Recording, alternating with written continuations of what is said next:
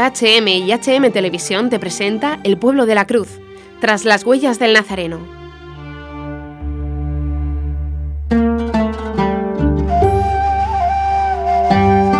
Nos habla el padre George Mutatum Parambil, sacerdote diocesano de la provincia de Bangalore, en India. Ha sido misionero en Yemen con las misioneras de la caridad asesinadas en Yemen y con el padre Ton Uzunalil salesiano secuestrado y liberado posteriormente por el Estado Islámico.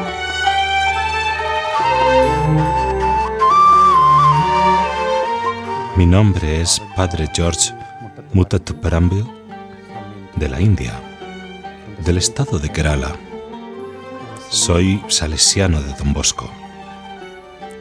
Pertenezco a la provincia de Bangalore, que abarca Kerala y Karnataka los cuales son dos estados de la India. Está en el sur de la India. En esa provincia tenemos alrededor de 340 salesianos, padres, hermanos, clérigos, y tenemos distintos apostolados en la provincia, sobre todo para los niños de la calle, donde cuidamos de esos desafortunados niños. También tenemos misiones en las zonas rurales y a través de nuestras parroquias, nuestras iniciativas donde intentamos transmitirles educación y desarrollo. Tenemos enseñanza técnica, tenemos colegios, universidades. De esta manera intentamos transmitirles la educación de Don Bosco, especialmente a los jóvenes pobres y abandonados. Yo tuve el privilegio de estar en Yemen durante seis años. Yo acompañé al padre Tom en 2016 a Yemen. Yo me ofrecí para ir a Yemen cuando nuestros superiores pidieron voluntarios. Entonces yo mismo me ofrecí y fui. Ciertamente fue una experiencia muy buena aunque la misión en Yemen es algo diferente que otras zonas de misión, por razón de la situación que hay allí. Estamos prácticamente solos. No podemos evangelizar. No podemos convertir ni hablar sobre la religión cristiana. Debemos contentarnos con las pequeñas obras que hacemos para la gente que viene de fuera que vienen para trabajar en Yemen, por ejemplo, cristianos de Kerala, de la India, las Filipinas, Pakistán, Sri Lanka, etc. Después tenemos la capellanía de las hermanas de la Madre Teresa. Para mí, la cosa más difícil fue la vida de aislamiento, de soledad, porque no podíamos reunirnos con los feligreses durante ese tiempo. Una vez que terminamos nuestra misa por la mañana para las hermanas, estamos prácticamente solos.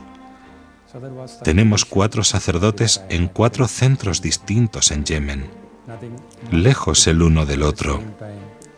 Entonces esa fue la dificultad inicial que tuve que afrontar en Yemen. No había mucho que hacer, pero a la vez nuestra presencia fue indispensable especialmente para las hermanas. Ellas no podían imaginar un día sin la Santa Eucaristía. En ese sentido, nuestra ayuda fue muy alentadora para ayudar a las hermanas allí. En la provincia, yo trabajaba principalmente como administrador y durante dos años fui enviado a Roma para licenciarme en teología. Después seguí siendo administrador trabajando en el noviciado. Entonces pensé en las misiones para tener una experiencia distinta y por eso me ofrecí. Además, no hubo muchos que estuvieran optando por las misiones, particularmente en Yemen, ya que todo el mundo sabía que no era fácil.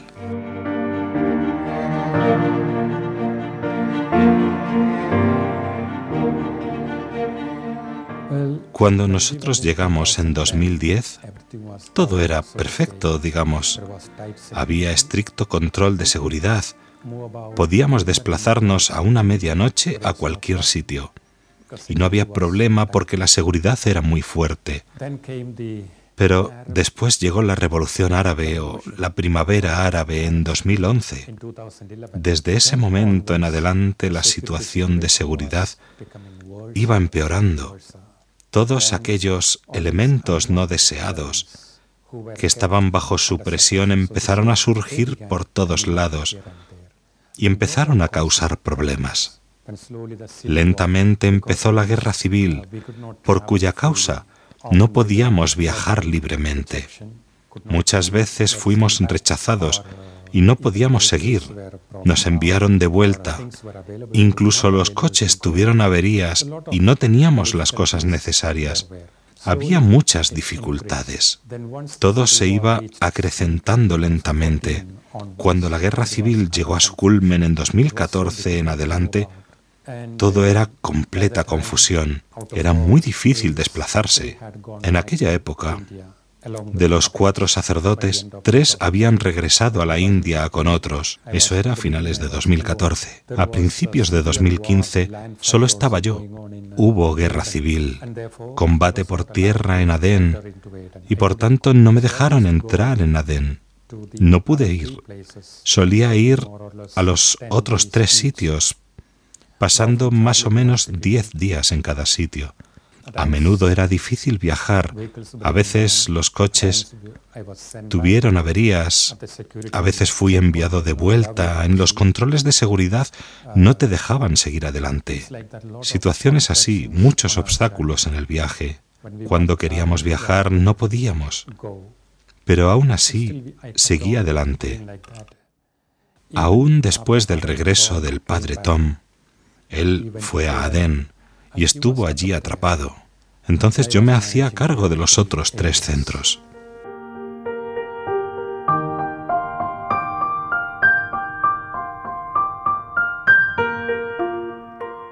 En lo más profundo de mi corazón tenía miedo.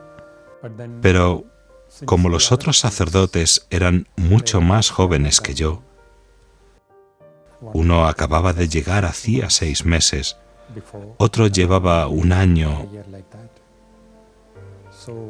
Entonces ellos prefirieron volver. Pero pensé, si yo también regreso, las hermanas no tendrán a nadie. Y para ellas era muy, muy importante la asistencia espiritual. Yo me sentí verdaderamente feliz después de haber decidido quedarme, porque durante aquellos tres o cuatro meses de guerra civil en Adén, antes del regreso del padre Tom, no podía ir allí, pero yo llamaba a la superiora, a la hermana Sally, e invariablemente ella siempre rompía a llorar. ¿Por qué? No porque no tenían nada de comida, ni agua, ni electricidad, ni otra comodidad. De vez en cuando proyectiles caían dentro del recinto. Ese no era el problema. Ella me decía, Padre, no tenemos ningún sacramento ni la confesión ni la misa. En esta situación, en cualquier momento podríamos volvernos locas. Diciendo esto, ella lloraba. Al menos pensé, como yo me había quedado, podía visitar a las otras tres comunidades para hacer todo lo que pudiese. Por eso estoy muy feliz de haberme quedado. Pero al final tuve que regresar porque ya había comprado el billete de vuelta para el 30 de marzo de 2017. Perdón, no en 2017, sino en 2016. Porque en dos meses me iba a caducar el pasaporte. Por eso tuve que regresar para renovar el pasaporte. Y solamente después podría volver. Entonces tenía reservado el billete para regresar el día 30. Mientras tanto, el 4 de marzo tuvo lugar aquel acontecimiento tan lamentable en Aden.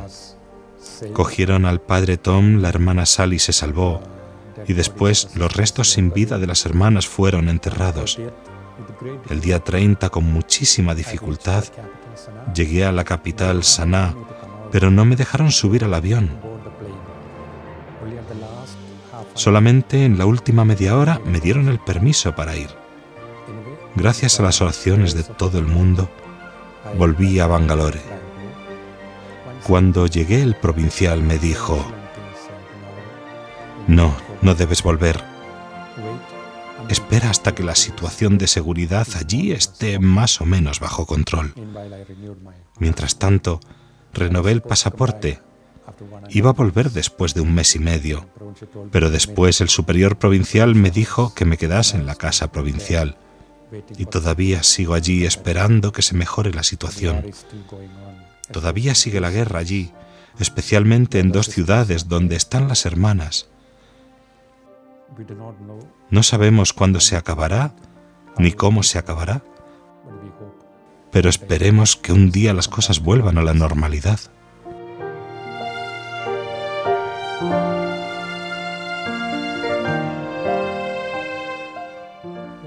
Bueno, fue el 4 de marzo, alrededor de las once y cuarto, cuando me llamó la hermana Sally para informarme de lo que había pasado. Después me dijo que informara a su superiora general en Calcuta, al obispo y a nuestro superior provincial. Como estábamos en plena guerra, no había electricidad la cobertura de móvil era muy poca y poco no tendría cobertura para nada. No sé cómo, pero pude comunicar el mensaje al exterior. Fue verdaderamente un shock. No lo podía creer porque hasta entonces no había problemas así como ataques contra nosotros personalmente. Por supuesto, ya los grupos terroristas habían destruido las tres iglesias. En la catedral habían destruido todo por dentro. En la iglesia de Mualla habían explotado una bomba. La tercera iglesia en Cráter, en la ciudad de Aden, la habían quemado. Pero aún así, los cristianos como tales no eran atacados. No estábamos esperando que nada de esto pasara. Por eso fue verdaderamente un shock. Después la hermana fue aislada en el cuartel militar. Hasta ese momento pude comunicarme con ella y fue su deseo, antes de salir del país, enterrar los restos de las hermanas, pero no pudo ser. Tuvimos que esperar cinco días. Después, solo gracias a la ayuda de un médico que bajó a Adén desde Saná y logró hablar con los distintos grupos, consiguió finalmente el permiso para enterrar sus restos. Por lo menos allí tuvieron un entierro decente, por lo menos eso, sus restos no fueron preparados, porque le dieron a la señora solamente dos horas para llevar los restos desde el tanatorio a enterrarlos. Aún antes de que acabase el entierro, ya el tiroteo había empezado. Así fue la situación allí. Naturalmente sabía que la gente estaba rezando, porque mucha gente sabía que estábamos en una situación difícil. La mayoría de los indios habían vuelto a sus lugares. Entonces nos confiábamos a la oración. Ella nos dio ánimos. Pero aún más que eso, fue el coraje y la fortaleza de las hermanas que habían dicho que pasara lo que pasara, no iban a abandonar a sus asistidos para irse. Yo podía escaparme de un sitio a otro, de hecho, una vez tuve que escaparme de una amenaza seria. No sé cómo, pero logré escaparme. Sin embargo, todavía estaban allí las hermanas. Yo podía haber huido. Entonces me fortaleció la fe de las hermanas. Solamente podía admirarlas.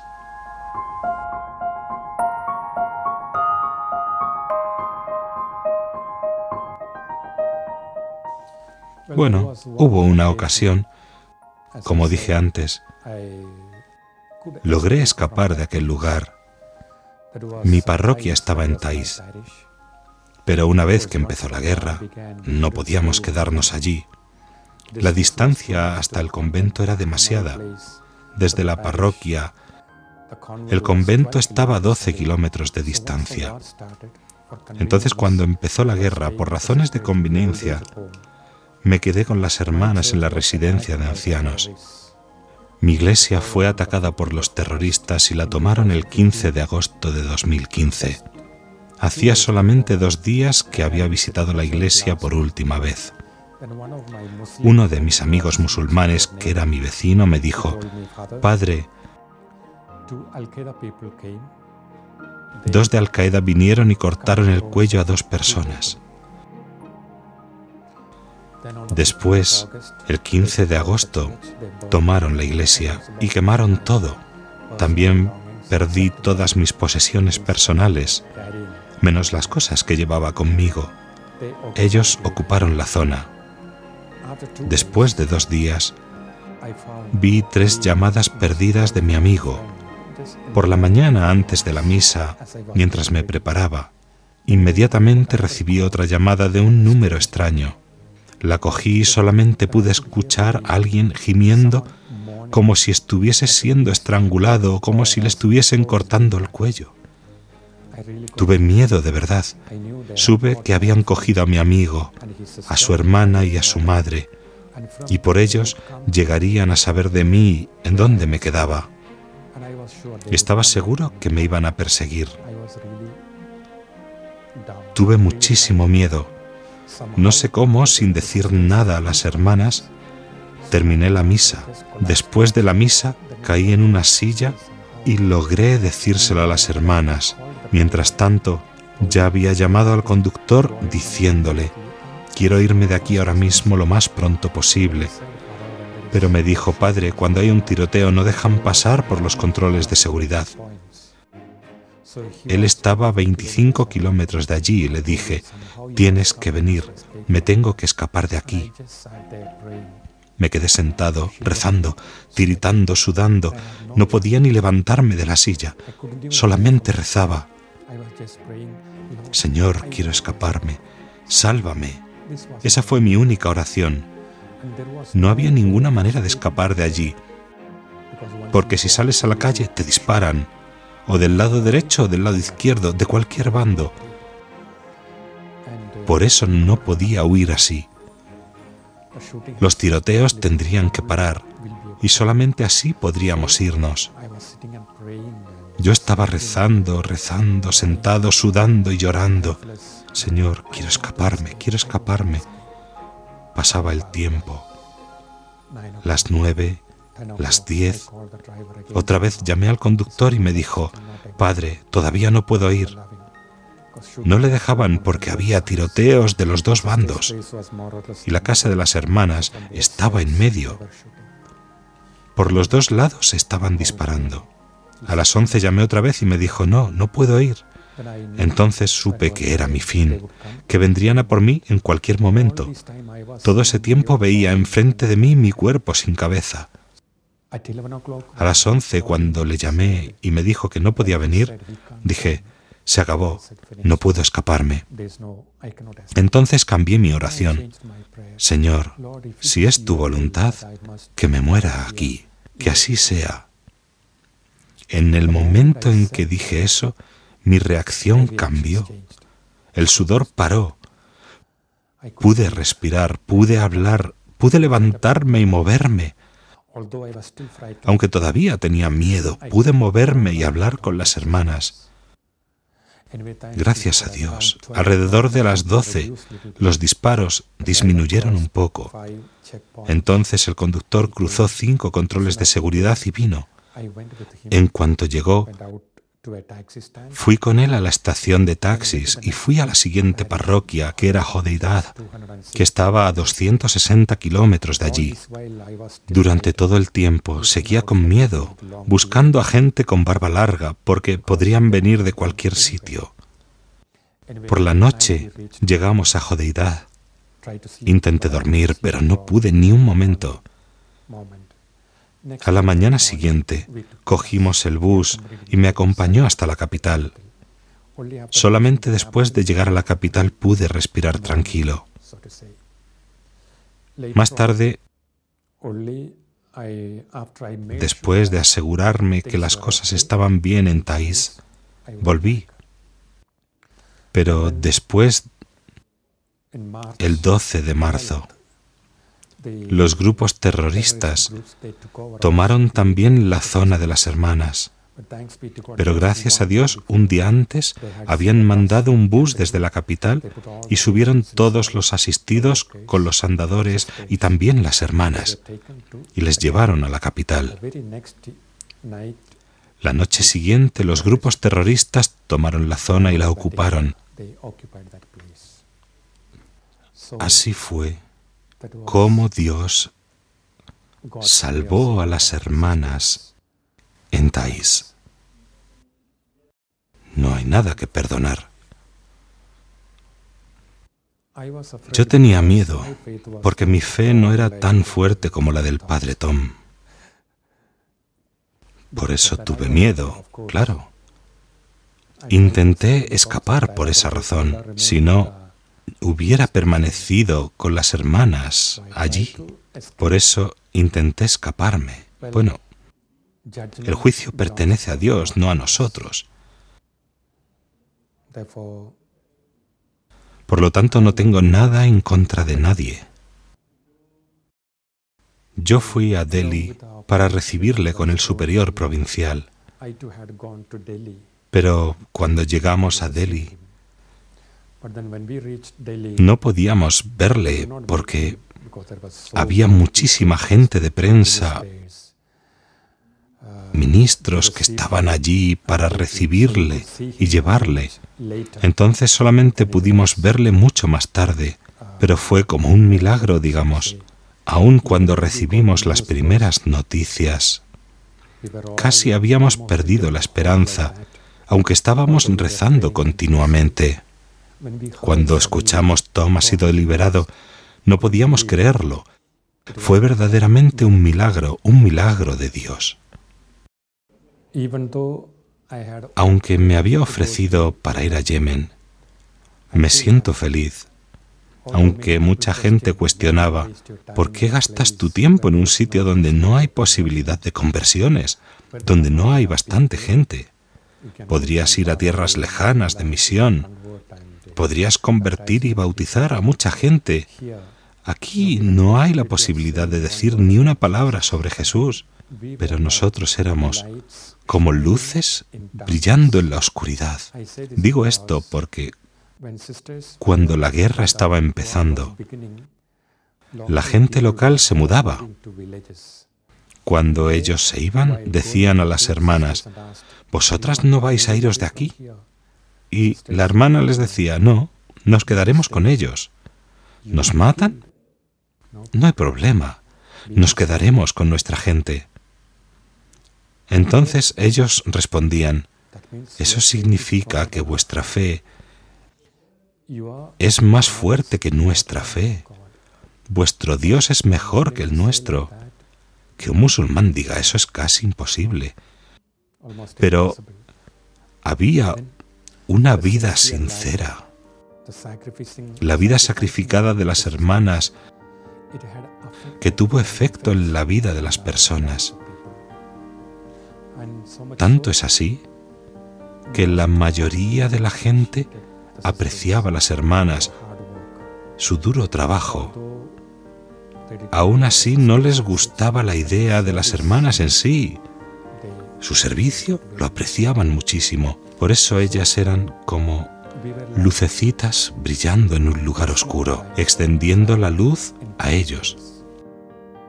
Entonces, aunque solamente podíamos hacer un poquito, estábamos contentos de que por lo menos ese poquito pudimos hacerlo.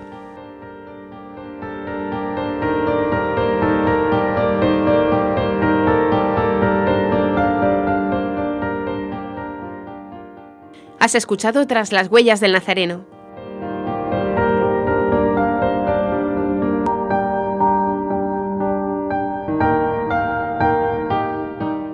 Agradecemos especialmente su colaboración a Ateoir y.